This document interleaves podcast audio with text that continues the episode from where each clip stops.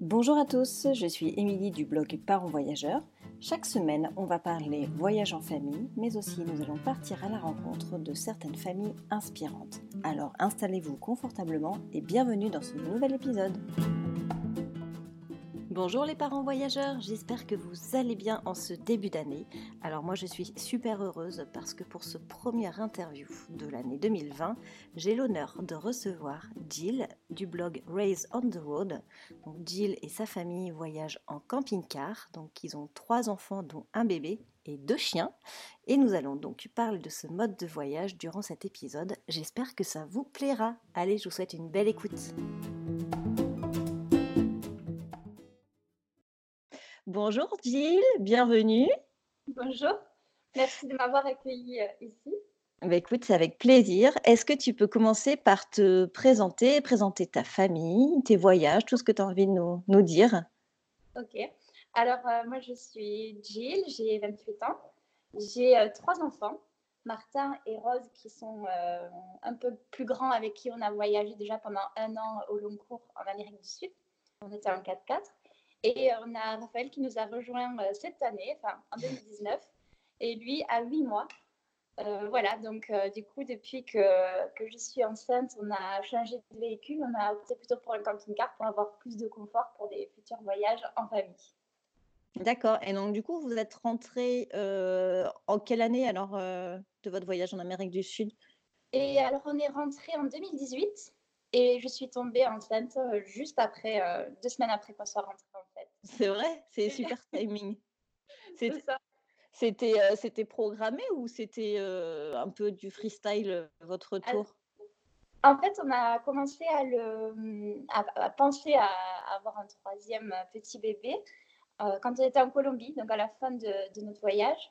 Et ben, il est arrivé deux mois plus tard. Alors, on aurait bien aimé qu'il, qu'il soit de Colombie, quoi, mais non, il est bien arrivé en France. Bah, on n'aurait pas voulu, non, je, m'exprime mal. On aurait bien aimé qu'il euh, soit conçu en Colombie, mais non, c'est bien un petit français. Trop mignon. Et, et du coup, alors ça n'a rien à voir avec le camping-car, mais le fait de voyager avec des enfants, enfin avec trois enfants, de passer de deux à trois, est-ce que est-ce que c'est compliqué? Est-ce que qu'est-ce que tu pourrais nous dire par rapport à, à ça? Alors, quand on est parti euh, au tout début de notre voyage, Rose avait 3 ans. Et euh, donc, c'était la plus petite. Martin avait 5 ans.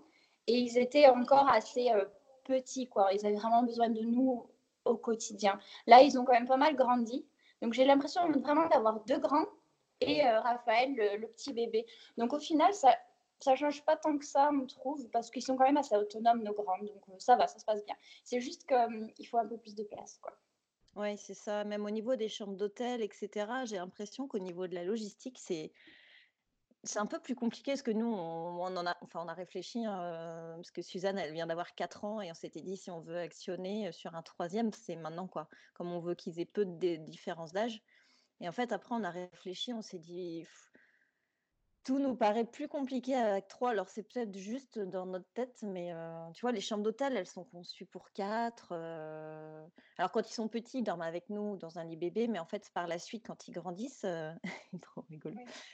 du coup, ça, on s'est posé la question, donc c'est pour ça que je, te, je, t'en parle. Alors, après, c'est vrai que dans le voyage en camping-car, c'est différent, parce que vous allez finalement peut-être peu à l'hôtel.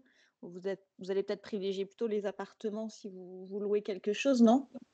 Oui, alors moi, c'est vrai que j'adore euh, louer des, des apparts pour être plus euh, confort, en fait, mm. pour avoir une cuisine. Euh, puis au final, ça revient toujours un peu moins cher, je trouve. Mm. mais c'est clair qu'on n'a encore jamais été à l'hôtel à 5, mais c'est clair que oui, c'est compliqué. Il faut vraiment des chambres familiales ou alors deux chambres qui communiquent. Et forcément, le, budget monte vite aussi. Donc oui, je pense que c'est pas l'idéal en famille nombreuse. Et c'est vrai que après, ça dépend de la destination, hein, comme toujours, quoi. Je veux dire, un petit bébé, euh, si tu vas en Asie, un petit bébé, tu vas pouvoir le prendre avec toi dans le lit sans problème. Peut-être qu'ici, ils vont euh, nous embêter avec des assurances, des choses comme ça. Quoi. Je sais qu'à mmh. Paris, on a déjà refusé une chambre pour quatre euh, par rapport aux assurances. Quoi.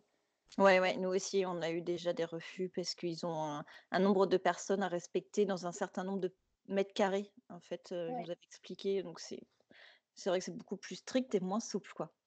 Alors, comment ça se fait Pourquoi vous avez choisi le camping-car, ce mode de voyage pour, Alors, si tu veux, c'est, mmh, on avait très envie de découvrir l'Ouest américain. Il y a quelques années déjà, c'était en 2015. Et donc, Rose avait un an et quelques, Martin, il avait trois ans.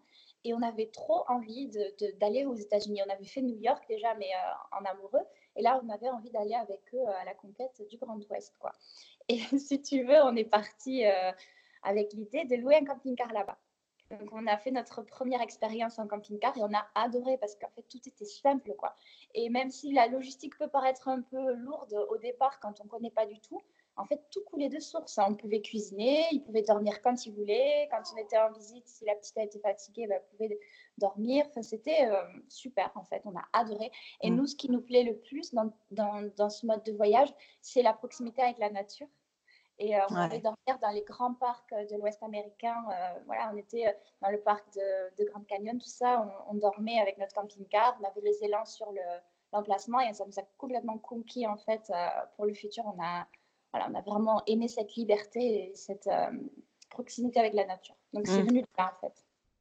Tout est, tout est adapté en plus euh, là-bas pour avoir lu pas mal de choses. Euh, c'est très facile de voyager en camping-car dans cette partie des États-Unis.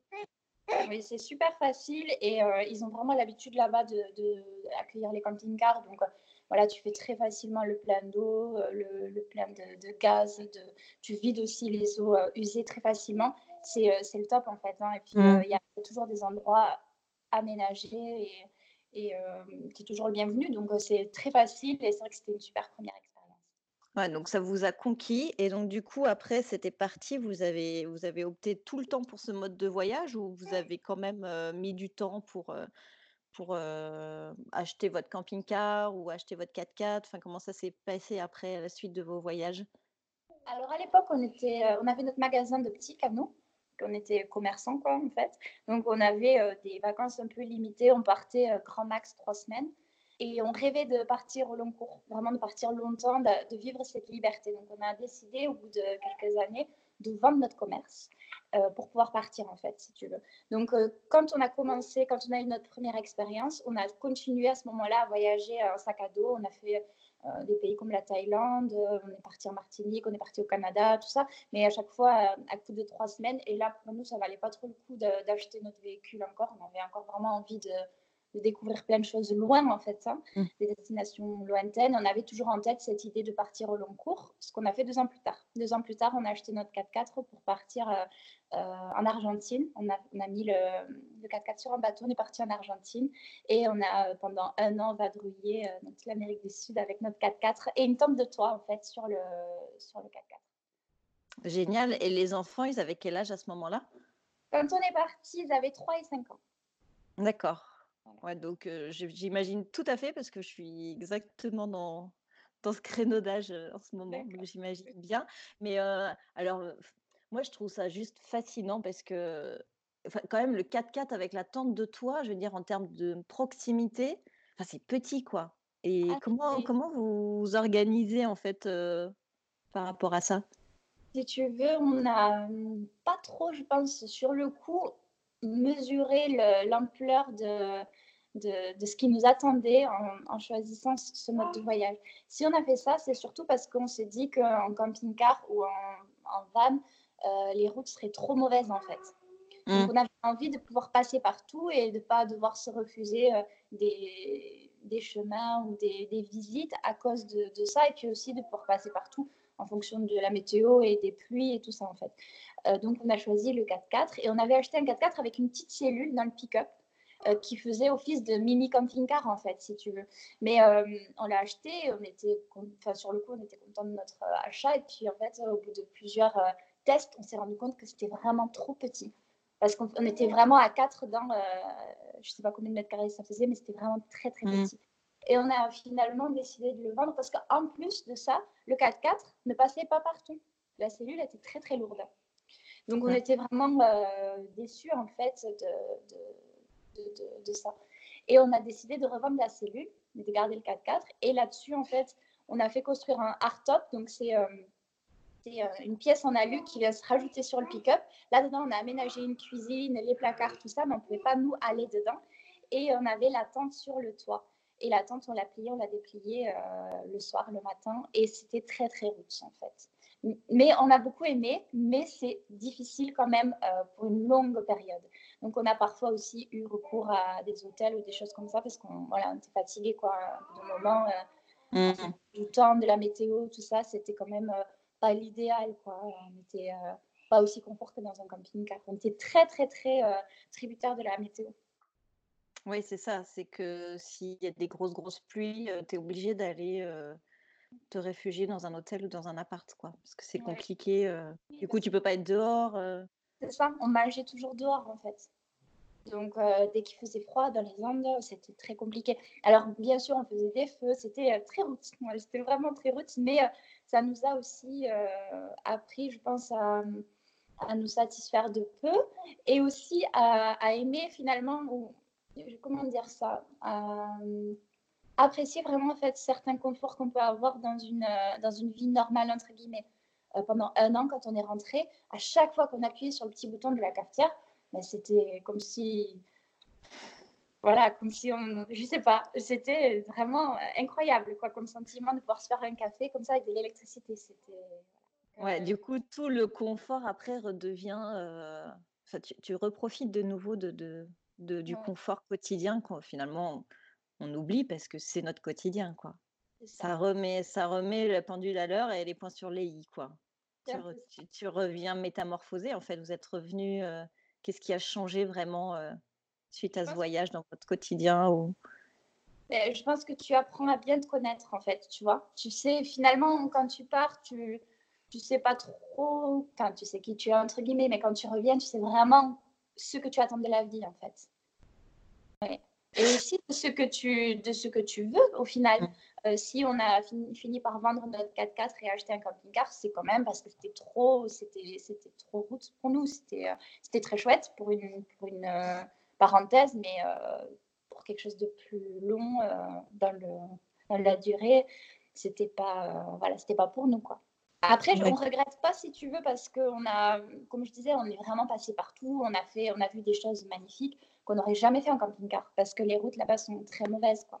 Mais euh, voilà, on, apprend quand même à, à, se, à, se, connaître et je pense aussi que ça, ça forge le couple parce que tu es tout le temps, tout le temps, tous les deux et, et tu fais face à des choses que, enfin, tu fais face à des obstacles auxquels tu fais jamais, mmh. jamais face dans une vie normale en France en fait. Oui, parce que tu dois gérer le voyage, les tracas du voyage, le tracas de couple, le tracas de famille, parce que vous aviez quand même cette proximité avec les enfants qui fait que bah, Enfin, tu pas d'intimité, je veux dire, à 3 et 5 ans, tu les laisses pas tout seuls jouer dehors et toi, tu vas dans la tente pour t'isoler un peu. Enfin, tu es obligé de les surveiller quand même tout le temps. Donc, il n'y a pas de. Au niveau intimité, c'est quand même aussi un vrai, un vrai challenge aussi. Il y avait l'école, parce que bon, Martin est rentré en CP après le, voyage, donc on voulait quand même qu'il sache pas lire, mais presque quoi. Et on s'est beaucoup mis la pression avec l'école, ce que je s'il y en a qui nous écoutent, qui vont partir euh, long cours avec des jeunes enfants euh, en dessous de 6 ans, ne vous prenez pas la tête. Quoi. Parce qu'en fait, euh, quand ils sont arrivés, alors Rose n'avait jamais été à l'école et quand elle est arrivée à l'école, elle avait 4 ans et demi et elle a sauté une classe. En gros, elle est passée au CP. Tellement elle avait une maturité différente des enfants qui, avaient, qui étaient restés à l'école. Quoi.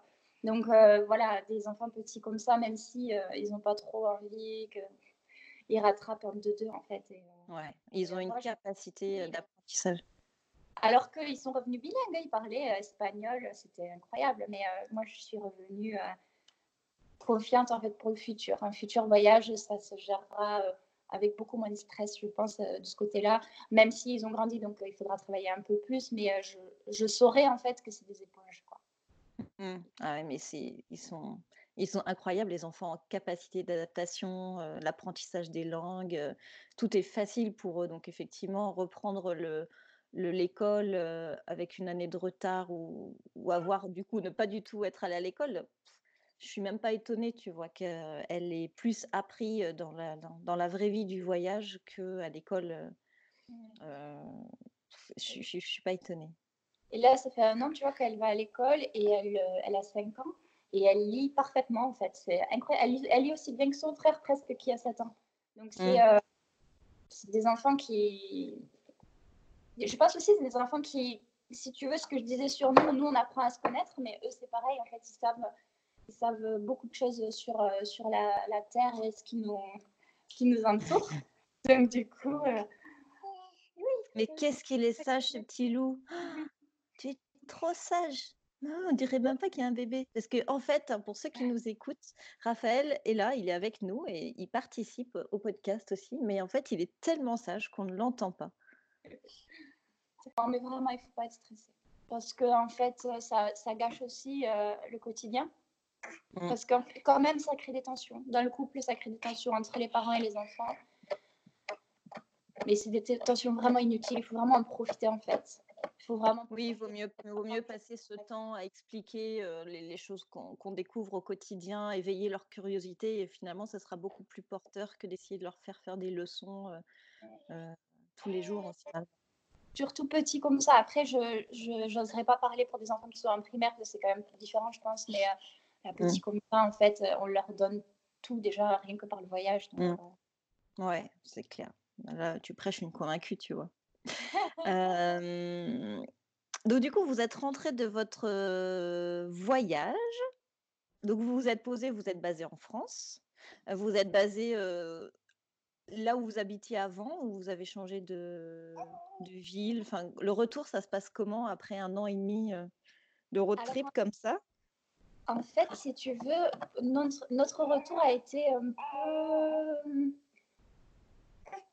quand on est revenu, à la base, on est revenu pour repartir. Donc, c'est-à-dire qu'on on voulait faire toute la Paname, toute la panaméricaine, donc du Canada, enfin de Ushuaia, parce qu'on a commencé en bas, donc de Ushuaia jusqu'en Alaska. Et euh, quand on a fait pendant un an, on a voyagé avec notre 4x4, avec nos enfants euh, en Amérique du Sud, au bout d'un moment, on avait vraiment eu besoin de rentrer. On était vraiment fatigués. Je pense que c'est parce que c'est ça voilà un an en fait c'est long. Donc même si on vit des choses incroyables de moment on est fatigué de, de, toujours découvrir. On a mm. besoin de revenir un peu à la vie normale. Et euh, on n'était pas du tout préparé à ressentir ça. Donc on s'était toujours dit pas de date pas de billet de retour rien. Et quand on a envie on rentrait. À ce moment là on a eu envie de rentrer. Donc on s'est dit bon ben très bien on finit le continent c'est super euh, parfait, ça nous permettra de, rentrer parce qu'en plus, entre le Panama et euh, la Colombie, il n'y a pas de route. Donc, il fallait mettre le 4x4 sur un bateau et ça coûtait plus de 2000 euh, euros. Donc, on s'était dit, autant le, ramener en France, ça coûtait autant. Et on pouvait du coup repartir avec un camping-car pour le nord. Donc voilà, et en rentrant, en fait, du coup, ça faisait déjà un petit moment qu'on essayait d'avoir un bébé et Raphaël est arrivé. Donc, bon, on est resté. et en fait, on est resté parce que ma grossesse a été très compliquée. Voilà. Donc, du coup, on s'est dit, ce sera pour euh, un peu plus tard et euh, on repartira euh, un peu plus tard. Quoi. Ouais, ça permet de se poser un petit peu, profiter de cette grossesse et voilà, c'est ça. reprendre une, une, routine. Au final, c'est vraiment ça s'est bien passé parce que il y avait, je pense, l'attente de ce petit bébé, puis enfin, on était quand même heureux de, de, de, cette nouvelle étape dans notre vie. Mais le retour, c'est compliqué parce que tu reviens à une vie où tout le monde à évoluer, mais euh, pour toi, ce qu'ils ont fait, c'est pas la folie en fait. Et puis, ils, ont suivi ton voyage, donc euh, ils ont l'impression de t'avoir vu tous les jours, et alors que toi, tu les as pas vus. Tu vois Parce que quand on partage, ne serait-ce que sur Facebook, des photos, tout ça, les proches, ils ont l'impression vraiment de vivre. Euh, mmh. de vivre le voyage, ouais. Alors que nous, quand on est rentré, on avait besoin de parler vraiment de, notre voyage. Et puis, on se rendait compte que, bon, au bout de 15-20 minutes, les gens, ils changeaient de sujet. Ça ne les intéressait pas plus que ça. Ils nous parlaient de leur nouvelle voiture ou de la maison qu'ils voulaient acheter. Et tu sens un décalage euh, vraiment très fort, en fait, entre euh, tes amis et ta famille et toi qui, euh, qui a vécu des choses que eux, en fait, ils n'ont pas vécu. Donc, c'est assez, assez difficile à ce côté ce côté social. Et après, bon, ben, on avait vendu notre commerce, nous. Donc, on n'avait pas de, de, travail pour aller revenir. Et ça, c'était vraiment un choix aussi parce qu'on n'était plus très bien en fait dans notre vie d'avant. On, on, avait fait le tour un peu de ce qu'on pouvait faire. C'était un petit magasin de, village. On avait fait le tour. On avait envie d'autre chose. Donc, euh, Clem, en rentrant, il a trouvé un travail dans sa branche, mais euh, euh, il est devenu directeur salarié en fait. Et ça lui plaît beaucoup. Il a, il a eu du coup une opportunité sympa. Maintenant, il gère une équipe, alors qu'avant, on était tous les deux. Et ben voilà, donc c'est sympa. Les enfants, on les a mis dans une école Montessori pour que ça suive un petit peu ce qu'ils ont vécu en voyage. Et ils sont super bien. Voilà. Mais on n'est pas non plus très loin de là où on était avant. On est à une heure de route.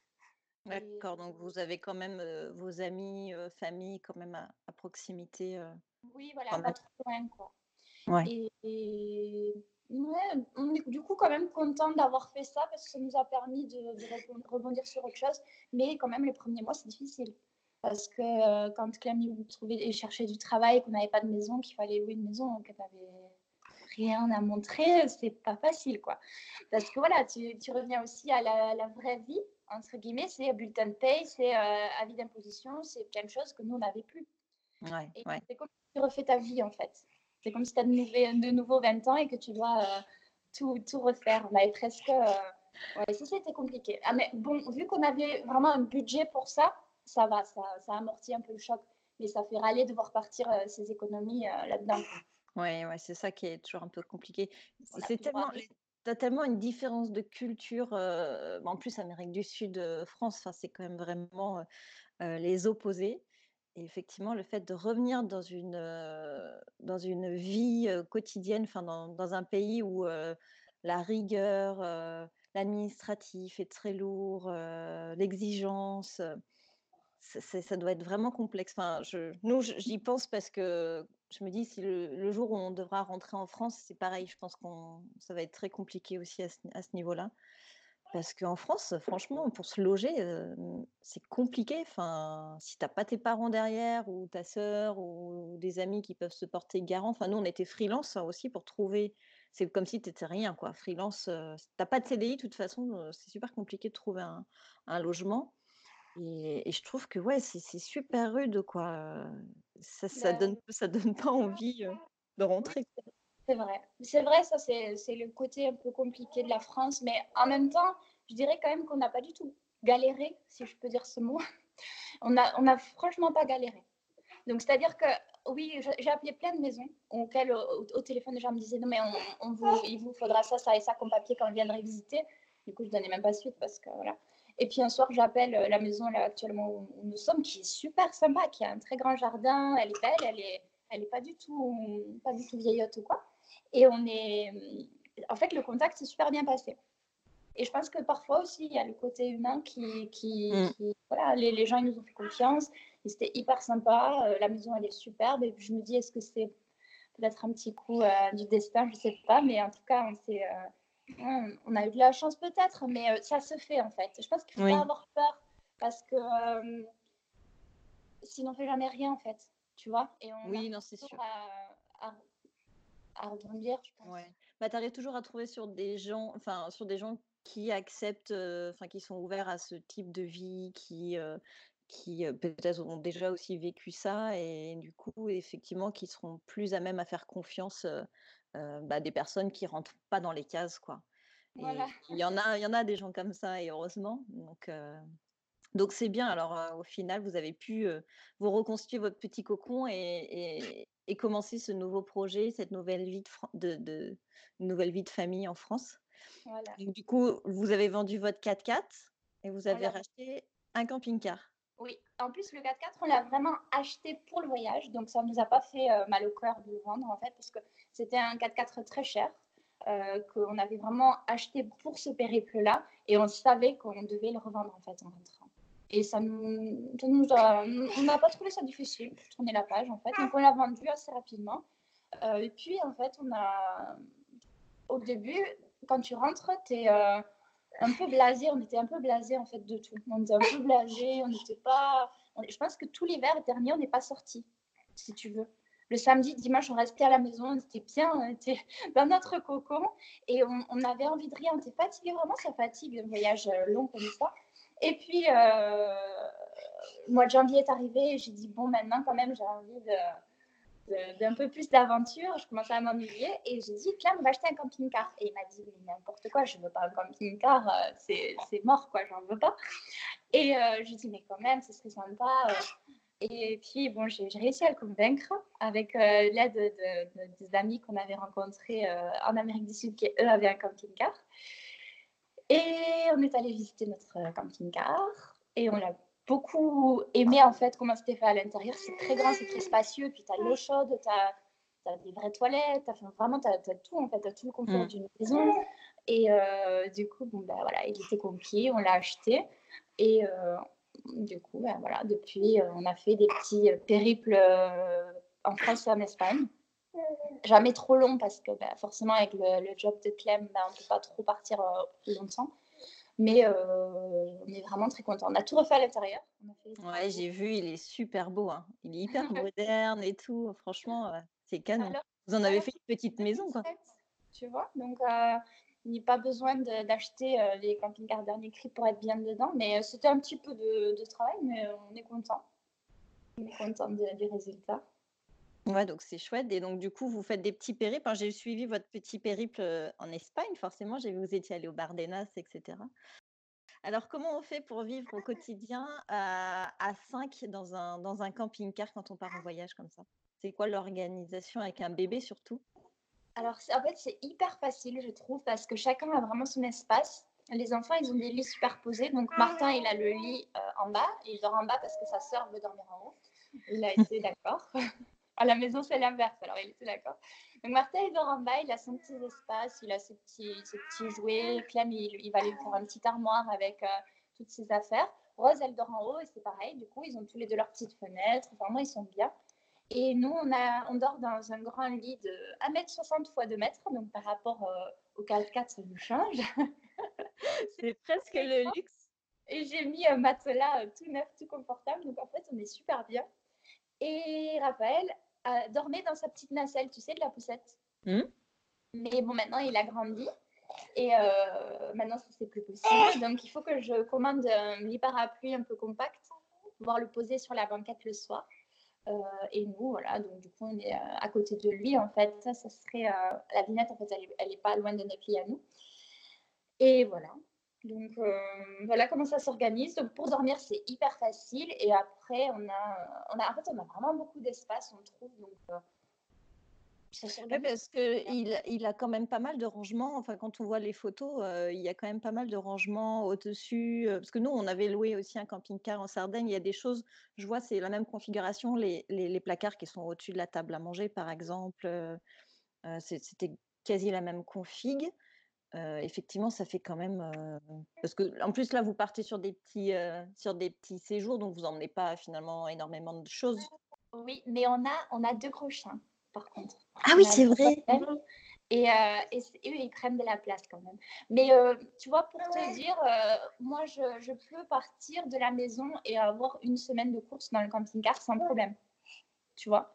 Et après, en vêtements, que tu partes au long cours ou une semaine ou deux mmh. semaines, tu, tu remportes pas beaucoup, beaucoup plus quand tu parles longtemps. Peut-être des choses un peu techniques pour l'hiver ou pour mmh. l'été, mais ça, tu vas dans, dans, tous les cas le mettre euh, au fond d'une soute pour, euh, pour quand on a besoin. Tu vas pas t'en servir au quotidien. Euh, donc, sincèrement, pour partir au long cours, il y a, y a, vraiment de quoi faire. Mmh. vraiment la place, en fait. Hein. par rapport à ce que nous, on a pu avoir dans notre 4x4, il y a vraiment de la place. Et le problème, c'est que du coup, on se piège un peu parce qu'on se charge quand même pas mal. Vu qu'on a de la place, on prend pas mal de trucs euh, qu'au final, on ne se sert même pas. Donc, euh, quand je suis partie la première fois avec Raphaël, il avait six semaines. On est parti euh, deux, semaines dans les Pyrénées. Et je suis partie, mais avec toutes ses affaires. C'était ridicule. J'avais peur de, perdre, de ne pas avoir ce qu'il fallait. En fait, bon, ben, s'il manque quelque chose, on trouve toujours. Encore en Amérique du Sud, c'est vrai que hum, parfois on a manqué de choses. Voilà, par, exemple, si, si on doit partir en Amérique du Sud, moi je dirais pas euh, vous achèterez sur place parce que tout est très cher. Ouais. Donc en fait, en Europe, je trouve que c'est très facile de, de, voir, voilà, si on doit acheter quelque chose pour un bébé, pour un enfant, c'est pas du tout compliqué. Par contre, en Amérique du Sud, on a trouvé ça très difficile parce qu'en fait, quand les produits sont importés, euh, avec la taxe qu'il y a dessus, les produits deviennent très très chers. Je me souviens mmh j'ai dû acheter une casserole. Je ne sais pas pourquoi, je n'avais pas une casserole. Enfin bref, ça faisait deux semaines qu'on était parti. J'ai dû acheter une casserole à 45 euros. En plus, c'était une, une, casserole Carrefour. Et que je passe à la maison et coûtait 17 euros. Et euh, voilà, donc ça, c'est euh, le genre, le genre de, de truc typique qu'on dit, ah ben je trouverai sur place. Mais tu vas payer ça une blâme en fait. Et souvent aussi, on a trouvé les produits pas du tout techniques, tu sais. Oui. On peut trouver par exemple chez Decathlon qui ont, des super rapports qualité-prix en Amérique du Sud, mais c'est même pas la peine. Quoi. Tout, tout est très cher. Alors maintenant que vous êtes rentré ici, comment tu choisis tes destinations futures? Là, vous avez envie de quoi en ce moment? Là, moi, j'ai envie du Grand Nord. J'ai envie de. En fait, on a toujours envie du Grand Nord. On aime beaucoup les grands espaces. C'est le. Je pense que c'est le fameux voyage aux États-Unis qui nous a rendu un peu comme ça, et le Canada aussi. On adore les grands espaces. On aime voir des animaux, en fait. Et du coup, moi, là, j'aimerais beaucoup partir au Cap Nord. Euh, à voir si vraiment on y va parce que euh, Clem, il aimerait le faire ça, mais sur beaucoup plus de temps. Il me dit c'est dommage d'y aller en trois semaines et de courir partout parce qu'en fait, c'est aussi ça quand on a voyagé longtemps. On n'a plus envie de passer euh, ses vacances dans la voiture en fait, dans camping-car. On a vraiment envie de profiter et, mm. partir trois semaines pour faire, pour monter tout au nord de l'Europe. Je suis pas sûre qu'il aura envie de le faire. Donc voilà, mais en fait, si tu veux, on s'inspire beaucoup sur ce qu'on voit aussi sur les réseaux. Par exemple, les Vardenas, je les ai connus par, euh, par Insta et j'étais un peu déçue. J'étais un peu déçue personnellement de cet endroit. Mais voilà, du coup, c'est vrai que souvent, on, regarde un peu ce, que, ce, ce qui se fait euh, ailleurs hein, et on s'inspire un peu sur les, les, périples des autres. Mais c'est vrai qu'au départ, on avait dit qu'on aimerait beaucoup faire un tour d'Europe, mais euh, finalement, on rêve toujours Ouais, toujours les États-Unis, puis quelque part, ce projet de faire Ushuaia, Alaska, peut-être qui, qui traîne dans votre tête finalement, ce, projet qui n'est qui pas, qui est pas finalisé. Après, vous pouvez venir faire le tour de l'Espagne, il y a des trucs super sympas aussi. Hein. Il n'y a pas que les Bardenas. On a adoré le parc. Alors, comment il s'appelait? euh, C'est pas un parc, c'est Taverte. Taverte, je sais pas si tu connais, c'est par, vers, vers Barcelone. C'est très, très, très, très beau. Mais c'est vrai qu'il y a des coins magnifiques. Et hors de ça aussi, euh, hors de ça, dans les Pyrénées, on a un gros coup de cœur en fait toujours pour les montagnes. Et on avait adoré aussi. Mais il y a des coins magnifiques à, explorer vraiment pas loin de la maison. Hein. C'est clair. Ouais, et c'est ça, c'est ce qui est bien, c'est que justement avec le camping-car, c'est que bah, tu es vite dépaysé, tu vas dans un parc naturel à 2, 3, 4 heures de chez toi, et puis tu es dans la nature, tu es bien, et, et tu déconnectes en fait. Il faut, il faut pas grand-chose des fois. Il y a des randos magnifiques à faire aussi. On aime bien faire des randos. Hmm? Nous aussi, on adore. On est des grands fans. Juste, euh, bon, les enfants, ils sont à un âge où euh, ils marchent bien, mais pas suffisamment pour passer des caps des grandes randos, quoi. Oui. À 5 euh ans, je sais que Martin avait fait le, une petite rando du Fitzroy au Chili. Et il, avait, il nous avait étonnés même. Il avait tellement marché. en fait, on lui avait dit oui, c'est l'eau, l'eau vient des glaciers. Tu peux boire l'eau des, des, ruisseaux. Il était, mais il adorait ça. Alors, du coup, il avait marché, marché, il était trop fier. Et euh, je pense qu'elle faisait 10 km quand même. Et Rose, je l'avais portée pas mal dans le porte-bébé. J'avais un air de baby euh, qui était bien pour la rando. Et, et ça passe. C'est sûr, quand on voyage avec des enfants, on fait des sacrifices. Il y a des choses qu'on ne peut pas faire comme on aimerait faire ou comme on ferait si on n'était que, euh, que deux. Mais euh, je trouve que c'est tellement plus riche de voyager avec ses enfants. Il suffit un peu de s'adapter à eux et au final, quand même, on, peut faire plein de choses. Mm. Tant qu'on tant qu'on ne veut pas trop en faire, je pense qu'il n'y a pas de problème en fait. Oui, c'est ça. C'est que en plus, vous, vous avez voyagé au long cours, donc vous avez dû apprendre à voyager lentement et profiter vraiment des endroits où vous étiez, parce que c'est vrai, comme tu disais, quand tu pars trois semaines, tu pas vraiment, tu as envie de voir plein de choses, tu as envie d'optimiser un peu ton, voyage, et c'est normal. Mais le fait de voyager au long cours, plus avec des enfants, du coup, vous avez revu votre, votre vision du voyage, ou voilà, on parle beaucoup de slow travel, mais c'est ça, en fait, bah, c'est vraiment un mix de tout ça si on repart euh, au long cours, je peux te dire que ce sera vraiment du slow travel. Pour moi, maintenant, euh, ce sera plus du courir pour voir plein de choses. Je trouve que le voyage, c'est presque devenu de la conso. Peut-être que c'est devenu de la consommation. Et euh, j'ai pas envie d'être dans cette optique-là, en fait. J'ai vraiment envie de profiter de, de, tout ce qui nous entoure. Et si je suis quelque part, j'ai envie de pouvoir vraiment le vivre à fond. J'ai vraiment envie de. Même si un endroit me plaît, je veux rester trois semaines, je veux pouvoir y rester trois semaines, en fait. Tu vois ce que je veux mmh. dire? J'ai pas envie de, de, courir pour voir euh, tous les points d'intérêt, faire comme tout le monde. J'ai vraiment envie de profiter de. De, de, plus de, de, nature sauvage. Et puis aussi, en fait, pour moi, maintenant, le voyage, c'est pas que découvrir euh, c'est aussi être juste en famille.